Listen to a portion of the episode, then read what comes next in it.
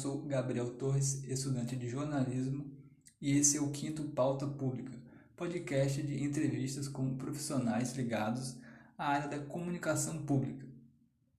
Nesse episódio, a convidada é Márcia Bongiovanni, jornalista e apresentadora do programa Repórter Eco, da TV Cultura.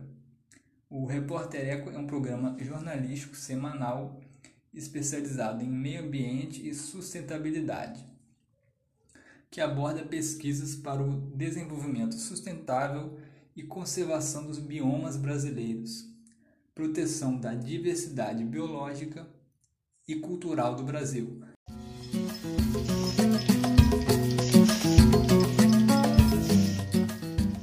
Márcia, qual a importância e quais são as peculiaridades do jornalismo público voltado à temática do meio ambiente no Brasil?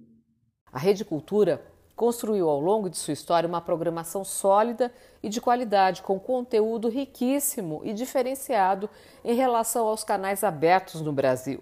E o Repórter Eco, programa que eu apresento e atuo como repórter, é um dos pioneiros em meio ambiente da televisão brasileira. A equipe do programa tenta exercitar diariamente a prática do jornalismo público.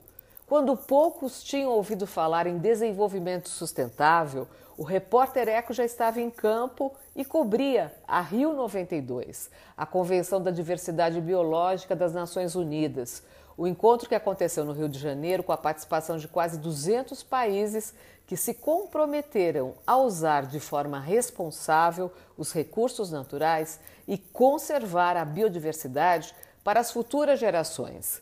Os temas socioambientais ganharam importância na agenda dos países graças também à atuação dos jornalistas ambientais.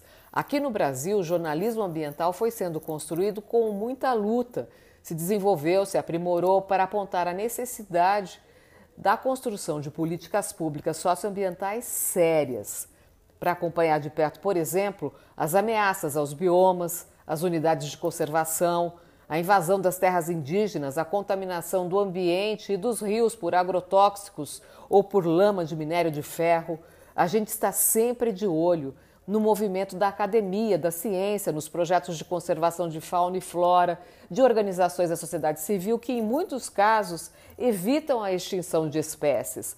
Eu vou dar um exemplo de um fruto desse esforço. Uma das boas notícias que o ECO deu ao longo da sua história foi a criação da Lei da Mata Atlântica. Então eu tenho orgulho de dizer que o repórter Eco, de alguma maneira, participa da evolução do jornalismo ambiental no Brasil. Quais são os obstáculos encontrados na prática do jornalismo público, no seu caso, no Repórter Eco? Bom, eu acho que ainda há setores importantes da economia que enxergam a conservação ambiental como um obstáculo ao crescimento. E agora, para agravar o cenário, temos um dos governos mais omissos na área socioambiental da história.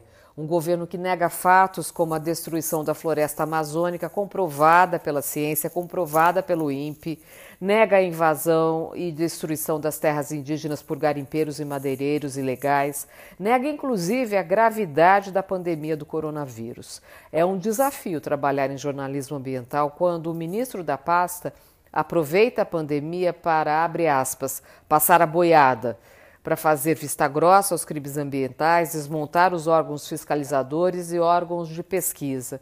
O repórter Eco ele conquistou credibilidade e sempre teve autonomia, pelo menos aqui na TV Cultura, para fazer a cobertura socioambiental com seriedade e independência.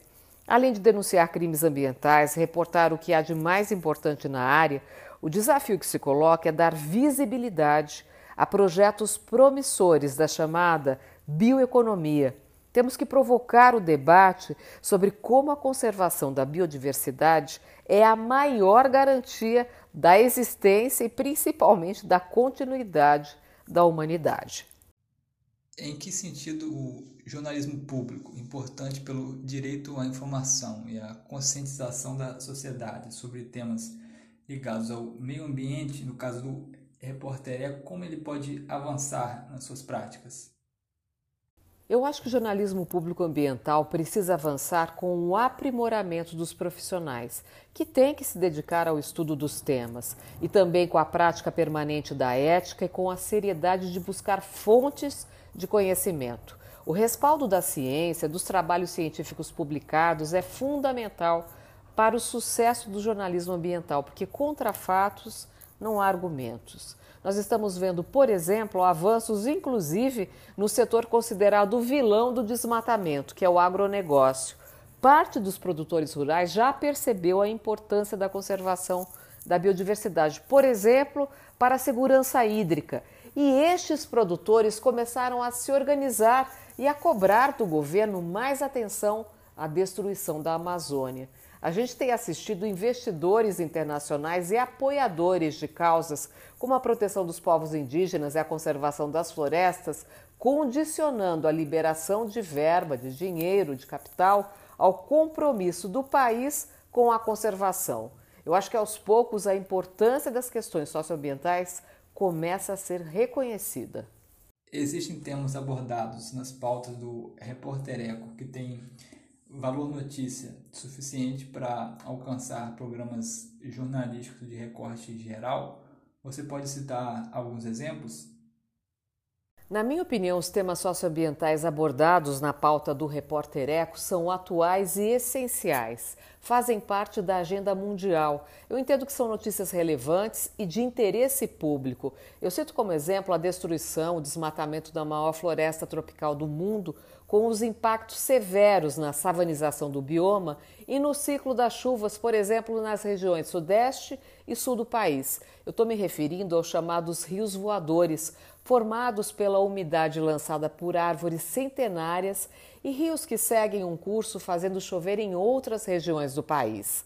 Temas como as mudanças climáticas, que estão formando uma geração de refugiados ambientais pelo mundo, a ameaça de extermínio dos povos indígenas, os guardiões da floresta, a extinção de espécies animais, a necessidade de buscar fontes renováveis de energia, a importância de investir em tecnologia para garantir a qualidade de vida da população, a necessidade de pesquisar a biodiversidade brasileira para extrair dela, além de conhecimento, novos fármacos que podem salvar vidas.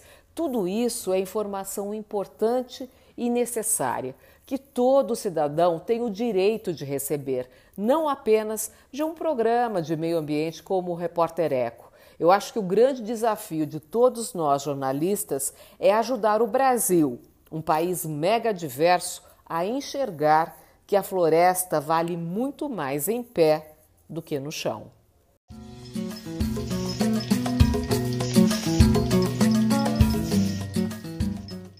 Obrigado, Márcia, pela participação e a todos que chegaram ao final desse episódio. Ouçam também as outras entrevistas do Pauta Pública.